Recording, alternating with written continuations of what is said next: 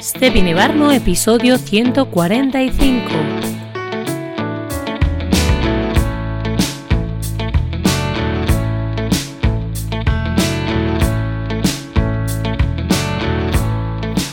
Bienvenida, bienvenido al podcast de Stepin Barno. Un espacio para hablar de arquitectura, productividad, identidad digital y muchísimo más.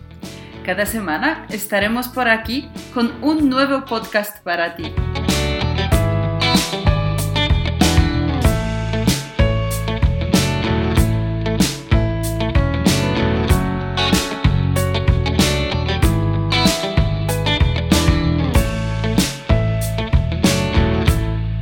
Nueva semanita, nuevo Instatectura y hoy tenemos el avance del debate del día a día de un estudio de arquitectura que tendrá lugar este miércoles día 30 a las 7 y media hora de Madrid.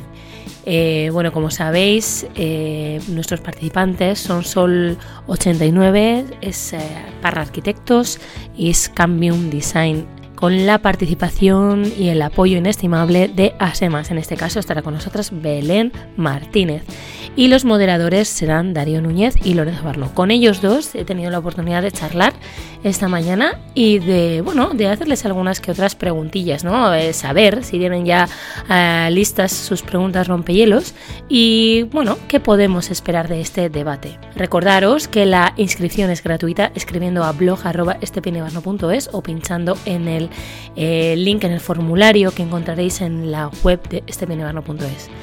Bueno, ¿qué preguntas quieres que hagamos a nuestros invitados? Bueno, este programa ha servido para recibir algunas de vuestras sugerencias y por supuesto queremos contar con vuestra participación en el debate del próximo miércoles. Hemos repasado el perfil profesional de los ponentes que estarán con nosotros el próximo miércoles y bueno, es que se abre otra maravillosa oportunidad ¿no? para debatir sobre cómo es el día a día de un estudio de arquitectura de distintas escalas. ¿no?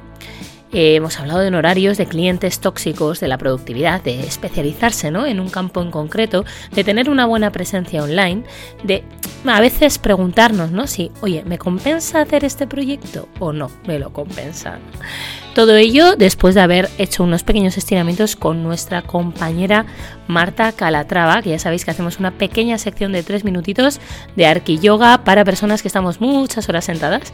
Además, por su parte, Darío nos ha recordado que el viernes pasado salía del horno del Arquicafé con los hermanos Estepa Rubio, R Arquitectos. No os los perdáis, además de tener un currículum eh, espectacular. Ambos comparten afición del dibujo a mano alzada, ¿no? Y con motivo precisamente también del día 30 de marzo en el que se celebra el Día del Lápiz, hemos querido hablar con ellos de esta técnica para representar. También hemos tenido tiempo para hablar del último post que ha salido en el blog de Stephen Ibarno de la mano de nuestra compañera Susana Gallego, que ha redactado en torno al nuevo futuro que nos espera, construir en el metaverso. Muy recomendable artículo. En el poquito rato que lleva circulando por la red ya está teniendo muchísima repercusión y contaremos con Susana en el directo de la semana que viene para que nos hable qué es esto del metaverso.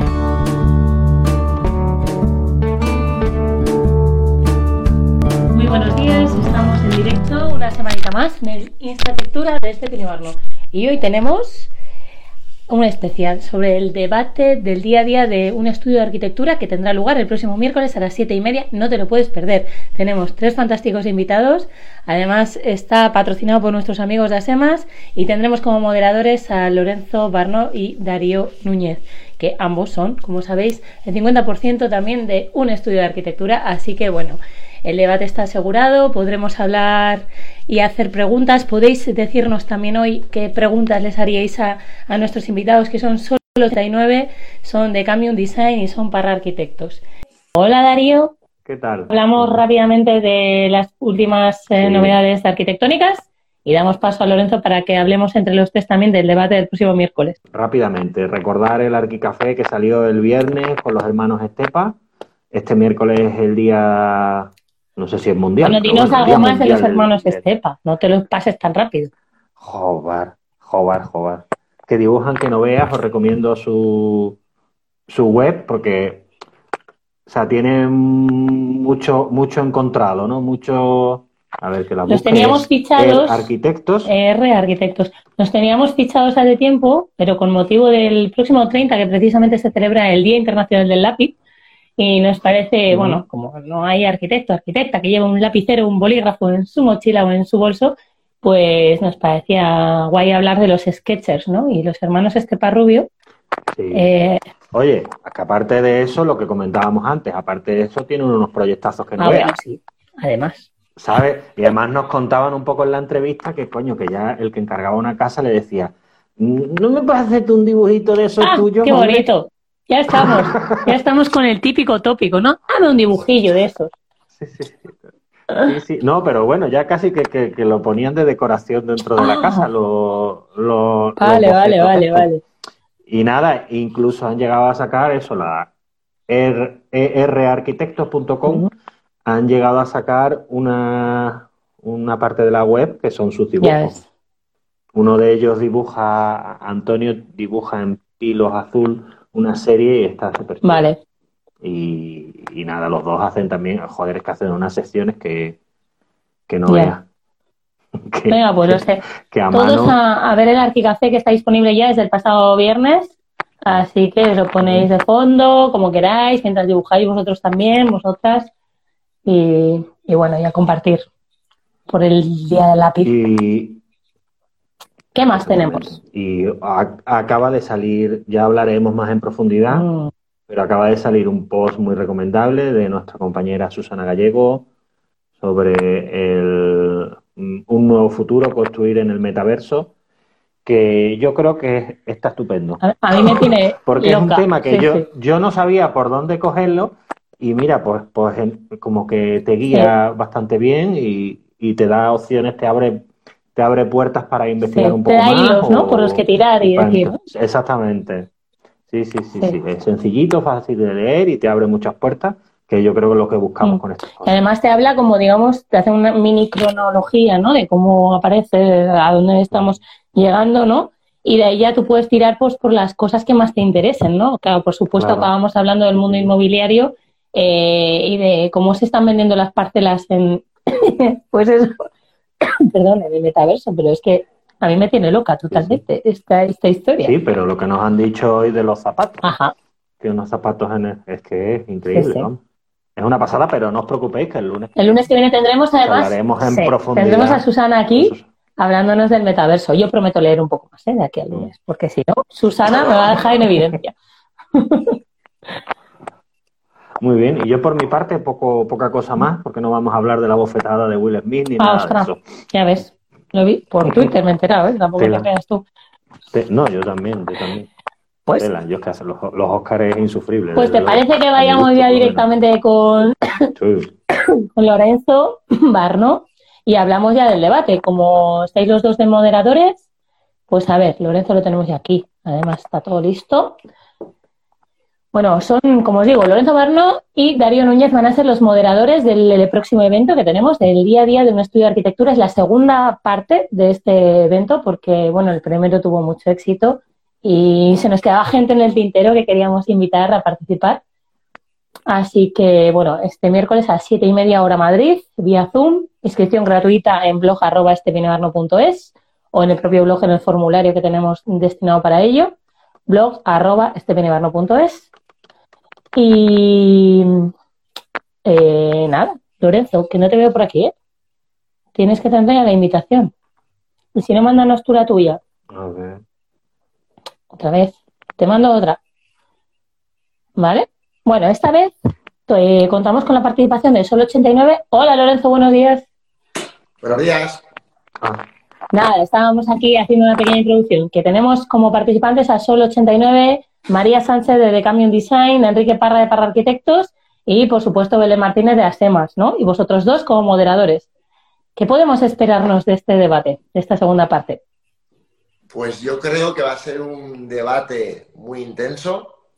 Eh, los perfiles, en este caso, son tan interesantes como diversos, con lo cual eso también le da un punto de, digamos, complejidad a la trama que vaya surgiendo. No sé si llegaremos a hablar de metaverso, pero quizá nos quedemos en las, en las puertas, porque como bien de- decís, el por de Susana de hoy está fantástico. Y es un tema que, bueno, que hoy, en este caso el miércoles, nos centraremos en nuestro día a día más terrenal de los arquitectos, pero está bien como no perder el ojo de hacia dónde vamos, ¿no? Y en ese hacia dónde vamos, pues también hay tantas posibilidades como peligros. Entonces está bien ir como destilándolos e ir haciendo una radiografía de lo que nos podemos esperar por ahí, ¿no? Ahora nos toca volver más al presente y hablar de cosas como más mundanas, pero que a la vez eh, yo creo que de alguna forma como que nos, eh, por lo menos a mí me, me, me, rebobinan a los comienzos del blog, ¿no? Porque, de hecho, el comienzo, comienzo del blog fue haciendo entrevistas, pero enseguida eh, nos dimos cuenta que hablar del día a día de la profesión pues generaba mucho interés, ¿no? Y generaba mucho interés porque, claro, estamos hablando del 2010, que en realidad no existían las redes sociales, o por lo menos para nada como las conocemos hoy. Entonces, claro, un sitio donde de repente puedes, como si te estuvieses tomando una, una caña con otro compañero arquitecto o arquitecta, hablar de las cosas que nos pasan a todos y a todas, pero que normalmente no, no tenemos esos espacios, pues yo creo que está muy bien. Diez años después sigue estando muy bien y es muy necesario, ¿no? Porque si no, Instagram, las redes en general están llenos de fotos muy bonitas, de proyectos muy bonitos, a los que todos les damos un like, le dedicamos un segundo, pero luego nuestro día a día es, paramos eso y tienes un cliente que te llama, que te dice que a ver qué pasa que no entregas, tienes un promotor que no sé qué, eh, hay un problema con el visado, siempre hay un problema con el visado, siempre. el colegio de arquitectos eh, a ver, te hayas apuntado a un curso que no sé qué, pero de repente ya no tienes tiempo de hacer el curso porque obviamente no estás pudiendo terminar el proyecto, además no te has apuntado a los cursos de productividad de este peribarno y entonces no sabes cómo ser lo suficientemente eficiente en tu estudio, estudio, estoy bromeando obviamente, bueno, no tanto, pero, pero bueno, es un poquito lo que, lo que nos depara el día a día, ¿no? Entonces yo creo que, es como volver, y en este caso pues también tenemos la suerte, ¿no? Que desde este y Barno, por mucho que siempre estamos como centralizados en comunicar la arquitectura de la mejor manera posible, nunca, nunca en todos estos años hemos perdido el ojo de lo que es el día a día y los problemas con los que nos encontramos como profesión, ¿no? Hmm. Muy bien, tenéis ya vuestra pregunta, eso es. Darío. Darío se, ha quedado ahí en su día a día de la profesión. No. Pensando en, tengo que hacer tres, llamadas a la administración. estaba, estaba, pensando en la, en la, pregunta. Tengo una pregunta en mente que no me dio la ocasión de preguntarla en, el otro debate. Y, y, es que la hago aquí, reflexionamos si queréis un poco los tres. Es que, ¿qué hacéis cuando un cliente os da malas vibraciones desde el principio? Buena pregunta. Darío, porque evidentemente. Por el micrófono, que te hace contacto con. Joder, pero lo, lo, cambié, ¿eh? Lo cambié, que es distinto al del otro día, vamos. Vaya. A ver, ¿sé de yo? No, sé. A ver, Darío, habla ahora. Las malas vibraciones de los clientes. Yo lo cambié. Esas son las malas vibraciones de los clientes. Las que salen ahí. pongo nervioso. Bueno, pues yo creo que es una buena pregunta, ¿eh, Darío? Eh, yo creo que la podemos colar en el debate. Sí. Yo os puedo contestar unas últimas, dos últimas experiencias en las que he dicho que no. Flipas, como si tuviéramos trabajo ahí de sobra, ¿no? Que no nos podemos quejar, pero, pero aquí es lo que también siempre decimos, ¿no? Y aquí se mezcla un poco también con el mundo Aiki de este Pine Barno. Eh, ¿Qué nos compensa, no? Te, te compensa ese cliente tóxico que sabes, que lo hueles, que lo percibes, que te va a dar una tarea ingente, ya no de trabajo, sino mental, ¿no? Una carga mental que, te va a hacer sentir además eh, como si no estuvieras haciendo, como si eh, tuvieras que estar exclusivamente para esa persona. Hemos tenido que decir en dos ocasiones que no, parece un lujo, pero nos hemos, hemos puesto, antepuesto nuestra tranquilidad y nuestra calma y sosiego a andar fatal, agobiados por cuatro perras más, ¿sabes? A ver, quizás eran porque tampoco eran proyectos espectacularmente grandes y te lo puedes permitir, ¿no? Que no dices, ostras, que se me va aquí una barbaridad de dinero. Pero es que hay veces que es, eh, bueno, que decir no a tiempo es... Eh, liberador. Además eso, ¿no? Te planteas, te preguntas y dices, ¿cómo te sientes? Ostras, lo que dices, liberada, pues ya está, merece la pena. Merece la pena. Yo creo que por aquí hay como, sí, sí, como dos, temas, ¿no? Por un lado está esta cosa del olfato que nos cuenta Usuba, ¿no? Que es muy interesante y que poco se habla y mucho menos en la carrera. Aquí a los que estáis un poco en el mundo docente, pues siempre, siempre os insistimos, ¿no? Que yo creo que cada vez se mete un poquito más la figura del cliente dentro del mundo de las escuelas de arquitectura, o por lo menos en algunas escuelas o en algunos de, eh, asignaturas, pero que yo creo es súper fundamental como meterlo como a saco, ¿no? Porque al final sales fuera y es lo, es lo primero que te encuentras, ¿no? Y normalmente te lo encuentras como que, has oído hablar de que existe el cliente, ¿no? Entonces, claro, por muy bien preparado que esté a nivel arquitectónico, si no sabe nada de gestión de empresa, que no sabe normalmente, y encima no sabe cómo tratar con un cliente, pues mal vamos. Yo, de hecho, me, acuerdo también muy bien que estábamos como ya en el 2010 o así, ya llevamos años con, el estudio de arquitectura, y cuando empezábamos a dar charlas y decíamos a se yo, ahí va, pues esto de las charlas no es tan fácil como parece, ¿no? Vamos a aprender, porque al final esto es técnica, ¿no? Y nos apuntábamos a cursos de hablar en público. Una de las cosas que, que vi claramente que mejoraba mucho la cosa es que cuando luego nos reuníamos con los clientes, de repente nos explicábamos mucho mejor, mostrábamos las cosas mucho mejor, entonces, claro, pues como que no es tan fácil tratar bien con un cliente, incluso si es bueno. Y luego, ¿qué pasa si, si son clientes que pueden ser complicados, ¿no? Que, que, de hecho, que de hecho los hay. En nuestro caso, eh, yo creo que, que, lo que más nos ha tocado muchas veces es clientes como muy indecisos también. O muy sin las, sin las cosas claras, ¿no? Entonces yo creo que hay siempre, en este caso aquí en Sello, hemos sido como muy contundentes a la hora de hacer una radiografía muy clara de lo que nosotros pensamos qué es lo que se va a encontrar. Desde ser muy crudos con el dinero, no, es que me lo va a hacer mi tío y mi primo, y entonces me saldrá a 700 euros el metro cuadrado. Que va a ser que no, que, al final te va a salir a 900 o a 1000. No, es que el terreno está muy bien porque no sé qué, pero no, que te va a dar muchos problemas a un nivel urbanístico, mejor mira este otro. Y yo creo que por ahí muchas veces se nos han ido muchos, bueno, muchos no, pero varios clientes y no pasa nada. O sea, yo creo que es mejor así, ser muy claros desde el principio y arriesgarte a que ese cliente pues no sea un cliente y no pasa nada, ¿no?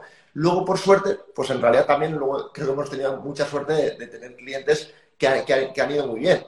También como, como anécdota me acuerdo de, uno que terminó, que además era un tío que no estaba especialmente formado en nada, pero era tan inteligente y tenía tantas ganas que aprendía tan rápido que sabía todo. Pero le decía que quería un, que me acuerdo, por ejemplo, quería la fachada de cal, de mortero de cal. Pues de un día a otro no es que aprendiese tanto de morteros de cal, que era obvio que sabía muchísimo. Se dio cuenta que yo no sabía y me regaló un libro, que todavía lo tengo así de gordo, de morteros de cal para que yo aprendiese. Así como en plan en mi oye, esto como, que te lo aprendes, ¿no? Pero bueno. Te recomiendo este libro y tal. Sí, sí. no, me dijo ni que me veía flojo, dijo, toma, Lorenzo, que te va a hacer falta. bueno. Entonces, todas estas cosas de los clientes, pues, pues obviamente está muy bien como, traerlo, poderlo hablar el miércoles y, seguir hablando mucho de clientes. Y también, sobre todo, mucho para los chavales que están en la carrera. Porque yo creo que, que desde ahí cogen otra perspectiva y se lo podemos contar y facilitar el desembarco laboral, ¿no? No es mala esta, Lorenzo, ¿eh? Además de hablar de, que siempre decimos, ¿no? Que, que, que, tendría que haber una asignatura de mundo empresa, ¿no? O sea, de, y, también del propio arquitecto productivo, ¿no? En la propia carrera. Eh, no sería mala un, algo ¿no? de psicología, algo de, esa radiografía de la que hablas, ¿no? De poder ofrecer eso. Sí. Darío, ¿tú te has encontrado El otro día tuve yo un casting. El otro día tuve yo un casting. No, un casting, espérate, espérate. Nos contactan, ¿no? Eh, oye, que queremos hacer una casa de 125 metros cuadrados en no sé dónde. Eh, ¿Podemos tener una videoconferencia y os cuento? Yo le paso presupuesto de honorarios, hago una videoconferencia, les cuento, oye, que la semana que viene vamos a ir al solar, que, que nos gustaría conoceros, que, qué tal. Nos plantamos allí en el solar, Carlota y yo, y sale del solar un compañero nuestro. Entonces, por eso decíamos que estábamos en un casting, ¿no?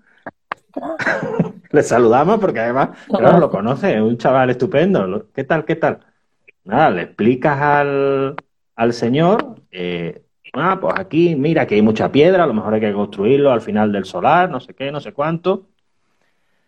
Eh, nos encontramos a este compañero después por la calle, ambos creíamos que ya habíamos ganado el concurso para esta casa, pero no. ¿Y cuál fue la sorpresa posterior que días después nos manda un mail diciendo, ¿tenéis preparado ya vuestra propuesta? ¿Perdona? Perdona, no, no, nosotros no hacemos propuestas. Aquí la tengo para ti. Propuestas. Madre mía. Pues es que no, no, es, no, no se valora el tiempo, ¿no? O sea, uff. Que ya de por sí ir ahí media horita, tu coche, como está la gasolina, ya es un. Y se huelga de arquitectos también aquí. Es un lujo. huelga de arquitectos. Sí, sí. Pero claro, o sea, eso lo piden porque seguro que hay compañeros que lo hacen, claro. Seguramente. que yo qué sé, darán los honorarios con una planta ya hecha o no lo sé, no, no, no, Arriesgado. no sé por Bueno, dónde va. Pero no es, es- o sea, yo he conocido varios arquitectos, no voy a decir nombres obviamente, que tenían todo perfecta, como tres tipos de proyecto, y si no te encajaban uno, te encajaban el otro, y si no el tercero. Entonces, Vale. pues obviamente sí, la arquitectura en sí, tampoco les importaba especialmente que eso quedase demasiado bien, pero colaban uno, colaban otro, y obviamente lo mandaban en un pispás. Mm. Bueno, eh, yo creo que está mejor, pues como dice Darío, ¿no? Por, por ponerte en tu sitio en este sentido. Y, y sí que esto me, me recuerda, esto que insistimos siempre, de que por muy bien que pensemos que ha ido la reunión, por muy bien que siempre van a contactar a varios arquitectos o arquitectas, estudios de arquitectura, y eso hay que recordarlo. Y aquí siempre insistimos un poquito luego en el tema de la presencia digital, ¿no? Que, que más allá de que les pasemos la propuesta o no, lo que seguro que nos van a hacer es googlear. Entonces, aquí que insistir que cuanto mejor presencia tengamos en la red, cuanto mejor sea nuestra identidad digital, mayores posibilidades tendremos más allá de cualquier cosa de que nos contraten. Y tener una buena presencia en la red es muy difícil, no es tan fácil como parece. No es tener una web y ni siquiera tener una web buena es fácil. Entonces, como recordar todas estas cosas y seguiremos insistiendo porque hace mucha falta al colectivo que tengamos esta buena presencia, porque bastante difícil es todo como para que nos lo pongamos más difícil de partida. Total. Tenemos preguntas por aquí de Marta. Susana, También. ¿comenta algo? Marta, cuenta. No, Marta, a ver qué. Ya has escrito. Ah, es que no, no me sale para arriba, no, no veo el chat. Decía yo, qué raro. Vale. Eso, que en la carrera no decían nada sobre clientes, que en teoría la profesión consistía en sentarte en tu estudio y esperar a que llegase un pintor para que le diseñases su casa. Sí, pues la típica casa para el fotógrafo, ¿no? Que te mandaban ahí en la carrera y ya estaba. No te ponen, era verdad que no te ponían ahí con los pies en el, en la tierra, ¿no? Bueno, entonces ya veo que Darío sí que tiene su pregunta rompehielos preparada. Lorenzo, ¿tienes tú la tuya? Pues mira, Susana nos está diciendo, eh, hablar sobre los gastos. Mm, Gastos a todos los niveles, yo creo que sí, que es muy importante. Solo levantar la persiana de un estudio de arquitectura ya es un dineral, más hoy, tal como está la luz, que son dos dinerales, uno para la luz y otro para, para el resto. Y también, pues, como, como que no es tan fácil calcular los gastos y luego las posibilidades que, que hoy en realidad tenemos, ¿no? Porque hasta hace cuatro días era un estudio de arquitectura y era físico sí o sí, ¿no? Entonces, en este caso está muy bien que esa posibilidad exista, por supuesto que a mí me sigue pareciendo fantástico, que también exista la posibilidad hibridada, es decir, que tenemos un estudio de arquitectura y parte del estudio trabaja online y parte del estudio trabaja en físico, dos personas que por lo que sea les viene bien estar en físico y está genial, dos, tres, y de repente dos, tres que por lo que sea les viene muy bien pasar de vez en cuando al estudio, ir una vez a la semana, cada uno pues como mejor se apañe, ¿no? Y otros estudios que realmente se pueden organizar online directamente. Y eso significa que los gastos, para empezar, son menos y son diferentes. Son otros gastos, pero menos. Entonces, todas las posibilidades que hoy también la tecnología nos brinda y que esta nueva mentalidad que ya tenemos después de estos dos años, eh, pues también como aprovecharlas también a nuestro favor dentro de- del estudio de arquitectura, ¿no? Porque de alguna forma, pues sí, pues todo lo, todo lo que son los gastos influye y la forma en que colaboramos entre nosotros, pues también, ¿no? Porque al final, eh, pues tener unos horarios dignos es súper importante para luego cuando compartimos el trabajo, realmente compartirlo en unas condiciones laborales mínimas para no repartir migajas, porque si no, claro, hay muchos arquitectos o estudios de arquitectura tan desesperados que hacen cualquier cosa por cualquier precio. Entonces, pues intentar evitar entrar ahí e intentar hacerlo dentro de lo que es muy difícil, obviamente, pero que sea lo más justo posible. En este sentido, bueno, Totalmente de acuerdo. sí, y yo simplemente eh, recordar, ahora que estamos aquí en medio, entre los que estáis escuchándonos o nos escuchéis después, eh, recordaros, inscripciones gratuitas, blog arroba o en el formulario del blog, ¿vale? Para, para que estéis con nosotros el miércoles porque nos interesa vuestra opinión, nos interesa que preguntéis estas cosas que, o que hagáis vuestras cuestiones nuestras, ¿no? Porque hare- nos haremos eco de ellas, ¿no? En el propio debate. O sea que queremos daros voz y queremos saber, como decía Lorenzo, son tres tipos de estudios eh, muy distintos. Eh, unos son como más focalizados al tema de la bioclimática y la bioconstrucción, construcción con madera, etcétera. Otros son estudios, digamos, que, bueno, que están recibiendo numerosos reconocimientos, por lo que les suponemos unas dimensiones mayores, ¿no? Y entonces tienen que tener como distinta parte de gestión. Y luego tenemos también la visión de gente que trabaja desde la docencia, cómo hace ese trasvase, ¿no? A, la carrera del día, o sea, al día a día de la arquitectura, cómo lo traspasa a las aulas, a esa, a esa transmisión del conocimiento de los, de los alumnos, futuros arquitectos, y viceversa, ¿no? Cómo traspasan esa información de las aulas al mundo real, ¿no? Entonces, bueno, animaros a, a, estar ahí porque, no sé, aparte Darío Lorenzo como parte del 50% de un estudio de arquitectura y Belén Martínez de Asemas, otro 50% de otro estudio de arquitectura, ¿no? O sea que además tenemos esas otras tres patas que, bueno, va a ser un debate súper potente. Por lo menos vais a estar seis, siete personas, ¿no? Mm, sí. Hablando. Otro tema que puede aparecer en el debate y está muy bien que sigue planteando Susana es el tema de las horas dedicadas a cada proyecto. Darío, ¿tú cómo haces para organizar cuántas horas te cuesta cada proyecto y saber calcular un poquito los horarios en función de esto? ¿Qué plan tienes? Pues nada, voy subiendo, voy subiendo, voy subiendo porque veo que no, que no cunde, que no cunde. Claro. Hombre, pues siempre hemos hablado de herramientas digitales como Toggle, ¿no? Por ejemplo, que te midan los tiempos y calcular. Pues mira, yo personalmente os digo, he descubierto que los certificados energéticos son una cosa súper rentable. Porque no es granito a granito, no es mucho dinero, pero la dedicación es un día de ir a, medir esto y otro día de redactar el, certificado. Y para mí, pues son un complemento estupendo para los ingresos del estudio. Porque, claro, lo he sistematizado tanto que no tarda Ahí está la clave, sistematizar. Lo que hablamos siempre, ¿no? Es que al final, bueno, pues tú igual te ha tocado hacer tantos certificados, ¿no? Que ya le tienes ahí lo que se dice eh, vulgarmente, pillado el truco, ¿no? Entonces, bueno. Vas, mides con el láser, pip, pip, pip, pip, pip, estás allí media hora, tres cuartos, porque normalmente pues lo que se vende, ¿no? Son, en Segovia son pisos, tres dormitorios que no tardas ni una hora y en el estudio pues poco que tarde. Y entonces es bastante rentable respecto a lo que, lo que decimos, las horas de trabajo con el dinero obtenido. Pues claro, para hacer una vivienda unifamiliar estás un chorro de horas. Ganas mucho más, pero estás muchas horas. En ese sentido también los informes, ¿no? Los CES de los edificios, las, incluso me atrevería a decir eh, la, eh, bueno, la, el rediseño de los portales, ¿no? El, el, salvar la accesibilidad de los portales. Hay muchos estudios que están directamente dedicados a eso, ¿no? A hacer, a adaptar, nuestros portales, ¿no? Entonces que ahí ya entran casuísticas, entran eh, más variables, pero sí que la gente consigue un, un sistema, ¿no? Pa, pa, pa, pa, pa, y dices, casi que lo ubicas, dices, este portal es de estos, ¿no? O sea, casi igual. Y hilando con lo que decía Lorenzo de la identidad digital, pues si tienes un fuerte como este, tienes que, Potenciarlo. que hacerte fuerte también en la red con este, con este tema, ¿sabes? Pues esto de las horas, ahí me, me, estaba recordando, nosotros montamos el estudio de arquitectura en el 2003, en Estella. Y tanto Agnieszka como yo trabajamos en el 2002 en otro estudio de arquitectura, que estaba, estaba muy bien, además había un, ambiente muy agradable, pero el, el, que llevaba el estudio, que era un tío muy majo, eh, tenía un sistema en Excel, obviamente en el 2002, que yo odio Excel, pero en ese momento este me parecía fantástico, eh, de tabla de horas. Entonces sí que todos teníamos la rutina, determinaba el día, oye, estas ocho horas que estaba aquí, ¿a qué las he dedicado? Oye, pues cuatro a la planta del proyecto, cuatro a hacer este informe, cuatro a no sé qué. Oye, Y eso que, en ese momento, pues yo lo hacía y ya está, no le daba mayor importancia. Claro, conforme, conforme veía, bueno, iba a decir, conforme veía que nos íbamos a ir, eh, conseguí la tabla de horas, ¿no? Pero bueno, no fue exactamente así. Algún día os cuento cómo fui a aquel estudio, o no. Bueno, os lo, contaré en, en, alguna artículo. En alguna eh, pero bueno, yo, la cosa es que conseguimos la tabla de horas de ese estudio en ese Excel.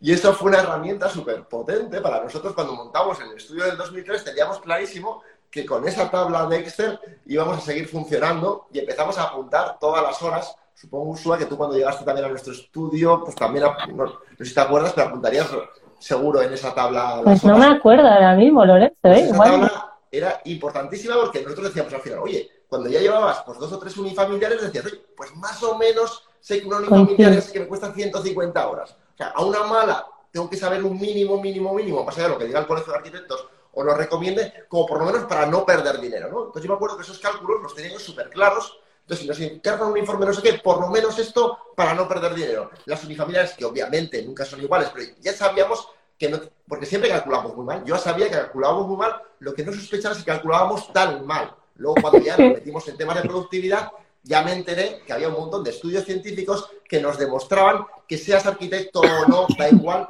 todos somos súper optimistas con que me va a costar un día, dos, me va a costar seis horas, el doble.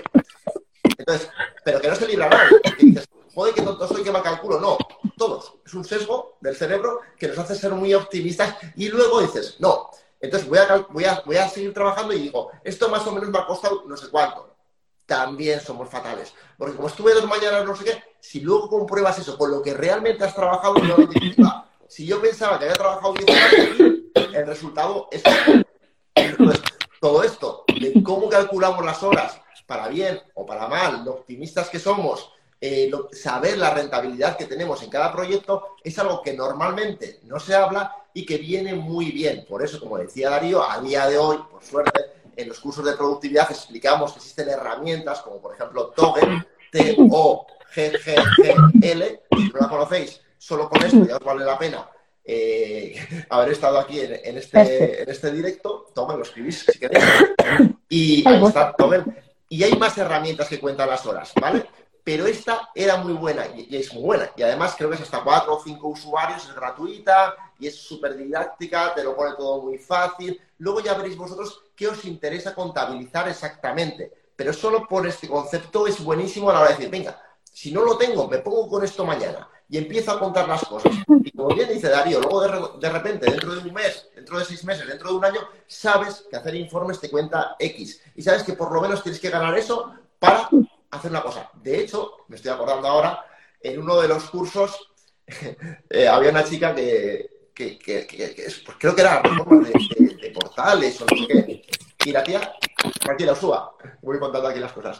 Y la tía lo que hacía era, eh, no contaba obviamente nada y, ni se imaginaba que tenía que contar las reuniones con los clientes de los vecinos.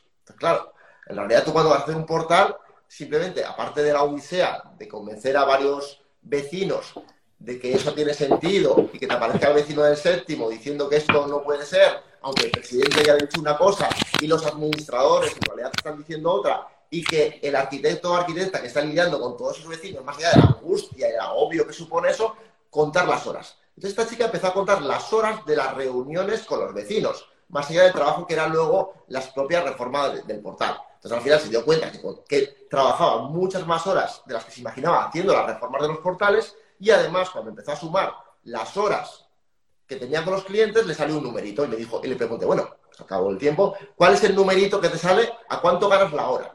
Y le daba tanta vergüenza que no me lo quería decir, pero vale, dímelo. Entonces llevaba varios años ganando, pues no sé si eran 3 euros la hora, o dos, una cosa mínima, ¿no? Entonces, claro, de repente dijo, no, no, si es que ya lo tengo claro, esto o, lo hago distinto o dejo de hacerlo directamente. Entonces, claro, muchas veces si no nos vemos, si la realidad no se nos pone delante, una bofetada, digamos, de realidad, nos viene muy bien para tomar decisiones, para despedir clientes o despedir tipos de proyectos que estamos haciendo en el estudio, o al revés, es decir, mira lo que ha dicho Darío de los informes y no sé qué. Oye, qué bien como complemento. Oye, esas tasaciones que hacíamos al principio y no sé qué, que dejamos de hacerlas, oye, si volvemos a incorporar lo de las tasaciones y seguimos obviamente haciendo nuestros proyectos, pero de repente aquello lo incorporamos, te da una base como para ir más tranquilo a hacer lo que realmente quieres, que es proyecto de arquitectura, pero que está muy bien que esto sea rentable, esto es una empresa. Y se nos olvida muchas veces, como somos estudios de arquitectura, se nos olvida que en realidad somos empresas de arquitectura, aunque estemos solos aunque seas el llanero solitario, eres una empresa de arquitectura y esto es lo que cuesta muchísimo y mucho más si acabas de desembarcar en el mundo laboral y vienes de estar cinco o seis años en la escuela de arquitectura donde nadie te ha dicho que somos una empresa. Darío, ¿cómo ves tú de este tema? Pues efectivamente. Yo, mira, parecía un legado, ¿no? O sea, los, los compañeros que acababan antes, ¿no? Cuando tú acabaste te explicaban, oye, que hay que presentar el 130, oye, ¿y esto cómo se hace? Que hay que presentar el 303, oye, ¿y esto cómo se hace? Y es un conocimiento que, bueno, que yo no lo sé, a lo mejor en la, escuela no, no pegaba, pero bueno, pues yo qué sé, para los colegios de arquitectos, ¿no? Como curso de bienvenida o la propia hacienda que los diera. Igual entras y te asustas después de tanto papel, pero sí. Porque, claro, es que es un dinero, ¿no? O sea, hay que minimizar gastos, ¿no? Tú, tú no puedes acabar la carrera y, cogerte un, estudio en la calle Sierpes de Sevilla que te va a costar 2.000 euros al mes, ¿no? Tienes que ir poquito a poco. Pues igual te, te, tienes que ir haciendo tú, o por lo menos yo es la manera que tengo de ver, hasta que adquieras un poco de solvencia económica tus papeles, tus papeles de estos de Hacienda. Pues claro, oye, ¿qué le sumas al, al estudio de 600 euros al mes, 100 al mes a un asesor fiscal? Pues coño, ya es que tienes que sacar mucho dinero. Yo en ese sentido a lo mejor soy un poco más conservador. No sé cómo lo veis Más vosotros. prudente, más que conservador, prudencia, ¿no? Sí. Porque sí que es verdad que es importante delegar y lo hemos hablado millones de veces y a lo mejor esto te quita te quita de estar produciendo, que es lo que realmente te da dinero. A lo mejor un poco Bueno, ahí dice Susana, ¿no? Que va con contradictorio el hilo. ¿no? Un curso de capacitación empresarial. Mm. Claro, luego, por ejemplo, Laura Ortín, que de hecho estuvo de ponente en el anterior debate, nos comenta el tema de los honorarios, ¿no? Pues sí, que es que aparte que no es fácil calcular los honorarios, pues es muy importante tenerlos claros. Primero, cada uno los que cree que, que puede competir o con los que puede estar a gusto, ¿no? Y sobre todo buscar la manera, sea cual sea, de no estar compitiendo por precio. Que yo ya sé que es muy fácil decirlo y muy difícil hacerlo, pero si somos un estudio de arquitectura más haciendo proyectos de arquitectura como el resto de estudios de arquitectura y además no tenemos presencia en digital, es que no vas a tener otra que competir por precio. O sea, solo te va a quedar eso, ser el más barato para tener alguna opción de que te vaya medio bien. Y solo te va a ir medio bien. Medio bien en el caso de que estés empezando, que vivas en casa de tus padres, que no tengas demasiados compromisos, o que estés no sé cómo, pero que tu mujer ten- o tu marido tenga un puesto diferente, porque si no, al final la arquitectura termina siendo un complemento o un hobby, y no estamos para estas. Y mucho menos con la responsabilidad, que es otro tema que tenemos que hablar Es en el debate, temazo, que sí. asumimos que en mi opinión la responsabilidad es una cosa brutal. O sea, ya me lo parecía siempre cuando nos iba medianamente bien y no había crisis y se cobraba bastante más de lo que se cobra ahora. Ya me parecía a mí que, que yo, hostia, si algo pasa algún día, es que esto no, esto no hay que lo pague. O sea, ¿qué responsabilidad asumimos de toda una obra, de todo un proceso tan complejo? Nosotros mismos, un- una persona afirmando to- que todo esto vaya a ir bien, que estamos todos locos. O sea, lo mismo que me parece cuando injusto que sea el arquitecto el que se lleve el reconocimiento de un proyecto que es muy complejo y obviamente han intervenido un montón de personas, que también es igualmente injusto, pero para el lado contrario también, ¿no? Entonces, joder, Mm. siempre es un tema que digo, esto no hay quien lo pague, esto no, no debería ser así. Por suerte, en mi caso, pues, pues no hemos tenido eh, prácticamente problemas de, de este tipo, pero cuando a alguien le toca, y tengo algunos amigos que les ha tocado, dicen, claro, es que no puedes estar en todo, o sea, es imposible. No se estar en puede. todo. Y hay mil cosas que no, que no, que por muy bien que lo hagas y por muy riguroso que seas, que pueden pasar en la hora perfectamente y te puedes meter Sí. en un marrón tremendo y bueno, más vale que estés bien asegurado y que tengas todo bien atado para que te salga lo menos mal posible la jugada. Pero corremos unos riesgos que son brutales y de todo esto poco se habla y poco se cobra, en mi opinión. Sí, sí, totalmente. Has hablado de. Bueno, para eso tenemos a te iba a decir. ¿no? Bueno, has hablado de. ¿no? Impo- Importante el tema de estar bien asegurados y también lo suelto aquí porque el otro día nos llegaba un correo, ¿no? De, del Colegio de Arquitectos, en este caso de Navarra, ¿no? Del el Vasco Navarro, era del, del, general de las cuatro delegaciones, avisándonos de, de, digamos, la práctica deontológica de estar, eh, de estar colegiado, no colegiado, colegiada, no colegiada, eh, a pesar de no hacer proyectos que requieran un visado. Y esto va un poco también con el tirar los honorarios, ¿no?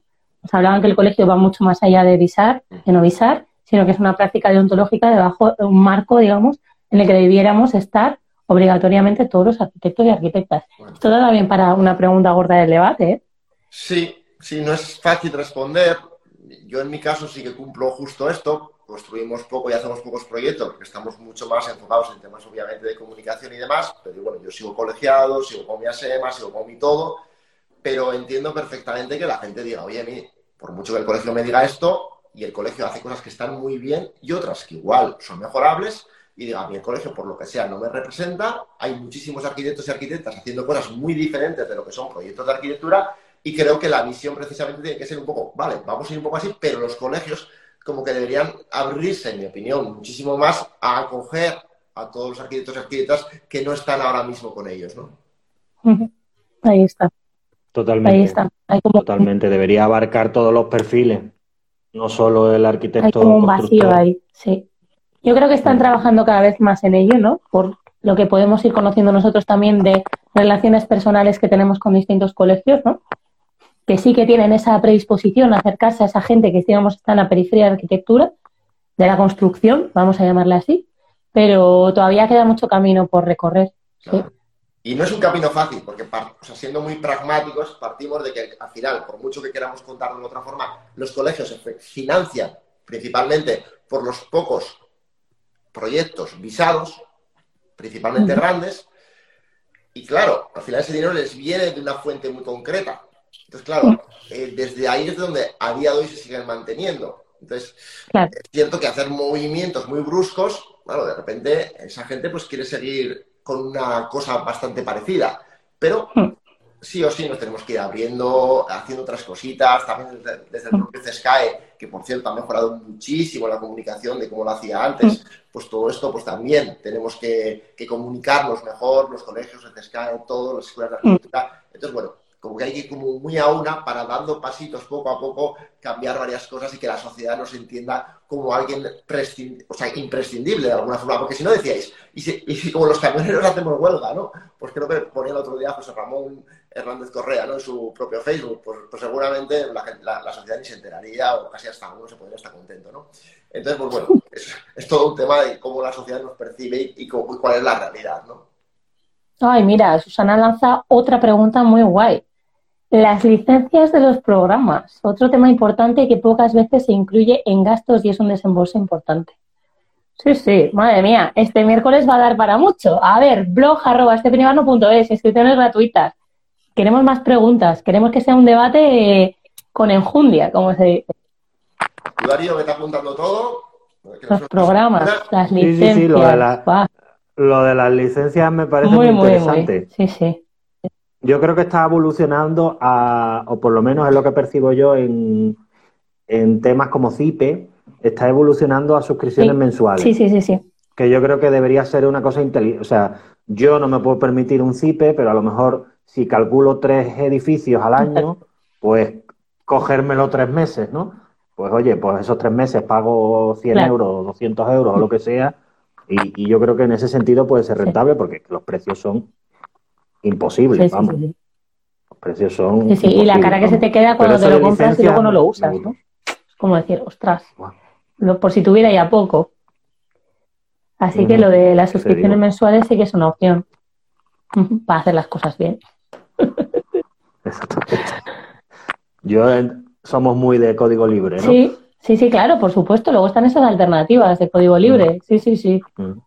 Aquí seguro que Parra nos puede echar un cable soltando soltando herramientas de sí, open source, etcétera. Mm. De hecho, Enrique Parra, uno de los ponentes del debate del miércoles, recordar que es a las 19.30 y la inscripción es obligatoria. Si estáis viendo este vídeo o ahora en directo, no os olvidéis de ir al blog y, os inscribís. Eh, claro, Enrique Parra en este sentido está muy bien como ponente también porque tiene como este recorrido de, de, ser como un todoterreno, ¿no? El tío está como súper puesto a nivel técnico informático, es un arquitecto del día a día en que lleva sus proyectitos, colabora con, algún amigo y tal, y lo hacen súper bien, se, organizan muy bien como si fuesen esta guerra de guerrillas, ¿no? Y a la vez tiene esta visión docente, que lleva un montón de años como profesor de construcción. Eh, entonces, claro, eh, creo que ese perfil es muy difícil de, encontrar, ¿no? Y además, por si fuese poco, tiene bastante buena presencia en la red, más allá de que antes tenía un blog estupendo y demás. Entonces, claro, una persona tan completa es, es complejo. Y es te pasa lo mismo que a ti, ¿no, Lorenzo, que es aparejador? El otro, ayer veía en una iglesia, estaban restaurando una de las iglesias estas principales de Segovia, que él estaba arquitecto redactor, arquitecto director de obra, que era el mismo que el aparejador y que del coordinador de seguridad y salud. Yo y el cliente, no, era cura, joder, encima era cura, tío. Sí, sí, sí. De, de, de, hecho, me estoy acordando de. me estaba acordando hasta del proyecto de, de, Parra. O sea, es que es lo bueno que Enrique Parra. esto es lo bueno también de tener buena presencia en la red, ¿no? Que dicen, no, es que me van a tener encargos y, y no sé qué. Bueno, obviamente aumentan tus posibilidades, como hemos dicho antes, de que te puedas conseguir un encargo, pero sobre todo conoces mucha gente, contactas mucha gente. Nosotros a Enrique lo, lo conocimos cuando era estudiante todavía de arquitectura y entonces, claro, lo vimos, como dice Darío, ¿no? Que, que también era aparejador, en este caso como yo y demás y, ya siendo estudiante dices, esto, esto, lo van a petar, o sea, segurísimo. Estamos hablando de hace ya unos cuantos años, ¿no? Y poco a poco vas viendo que se queda un estudiante de repente tiene una energía tremenda, va apareciendo en escena, en escena, en escena, y mira dónde está hoy, ¿no? Muy bien. Sí, sí, sí, sí. No, no, por algo lo traemos, ¿no? Y aparte luego también hay que decir que los tres ponentes que traemos, bueno, los tres equipos, digamos, porque solo participarán en los dos, ¿no? Eh, son, o sea, comunican muy bien, ¿no? Entonces esto también es importante y es lo que decía Lorenzo al principio de todo, lo de hablar en público, hablar a los clientes, transmitir el conocimiento de una manera sencilla y cercana, ¿no? Y decir, oye, vamos a hacer esto, esto, así, ¿no? Pues entonces lo del miércoles va a ser una delicia, va a ser un lujo. Por aquí Marta nos lanza también que algunos programas tienen licencia gratuita y lo que cobran es un porcentaje de lo que tú ganas trabajando con ese software. No me ha tocado esto. ¿Vale? Pero es como una pata digital que integras ahí en tu equipo, ¿no? Y dices, vale, sé que si sale este proyecto adelante, el, el programa se lleva X, ¿no? No me ha tocado. Supongo que igual está vinculado al mundo 3D, ¿no? Donde ella se mueve muchísimo. Puede ser. Muy bien. Pues sí. Bueno, chicos. Por último, igual comentar esto para apuntar un poquito esto de la comunicación que dice Usua, ¿no? Que en este caso, fijaros que, María, de cambio, María Sánchez que viene, mm. eh, la tenemos también por suerte de corresponsal en madera y construcción, ¿vale? Entonces, mm. si no la conocéis, echarle un ojo, porque es como este nuevo perfil que aparece ahora en la red por suerte, ¿no? De arquitecto o arquitecta, me da igual, eh, que, tiene, que tiene las ideas muy claras, que incluso desde un punto de vista técnico sabe escribir de una manera muy agradable y escribe con un tono, nosotros siempre decimos el tono de blog, ¿no? Que está como en las antítesis del tono de tesis. Entonces hay gente que sabe muchísimo, pero escribe muy bien, de hecho, mucho mejor que yo, seguro, pero cuando tienen que escribir en un blog, de repente son muy aburridos. Y eso no funciona. Entonces, como que tengamos en cuenta ¿no? que la red, los blogs, funcionan con, este tono, con este brillo. Y ahí María tiene mucho que decir. Y luego de el 89 también destacaría pues que de alguna forma eh, nosotros nos conocimos además hace un montón, porque cuando montamos el blog en 2009 fuimos a entrevistar a, Ángel, Ángel Martínez, y estaba en Sevilla. Y entonces ahí los conocimos porque eran los profesores de la, de la misma escuela, ¿no? Y aquí yo destacaría también, que luego, claro, en estos años han hinchado de hacer proyectos súper buenos y recibir premios a saco, ¿no? pero como en este caso yo me llevo mucho como esto del buen rollo, ¿no? Lo mismo que decíamos que a Enrique lo conocimos enseguida a la red y nos hicimos amigos y tal, pues con Solo 89 es lo mismo, ¿no? Gente que sigue ganando premios, haciendo concursos increíbles y, joder, y te siguen contestando al WhatsApp a, la primera, ¿no? Pues yo creo que son cosas que hay que valorar y que al final por encima de la arquitectura y los arquitectos y las arquitectas estamos las personas y por suerte en este Peñibar, ¿no? Por lo menos, pues es siempre lo primero que valoramos, ¿no? Tal cual. Así es, la importancia de la comunicación. Bueno, pues ya tenemos unos cuantos ejes eh, para encauzar ese debate. Se nos va a quedar corto otra vez, hay cachis nada más. Nada, vamos a por el tercero. Iremos a por el tercero. Bueno, de entrada repetimos, miércoles 30, 7 y media de la tarde, hora Madrid, eh, inscripción gratuita en el formulario del blog o escribiendo blog arroba es, ¿vale? Inscripción obligatoria, pero gratuita para que os llegue el link. Pues nada, equipo, muchísima suerte para el debate del miércoles, ahí estaremos. ¿eh? Y Darío, espero que hayas apuntado todas esas ideas, porque a mí no me ha dejado apuntar sí, Bueno, chicos. Muy buenas preguntas. Pues nada, a tope con el lunes y buen arranque de semana. Chao, chao. Chao, nos vemos el lunes que viene.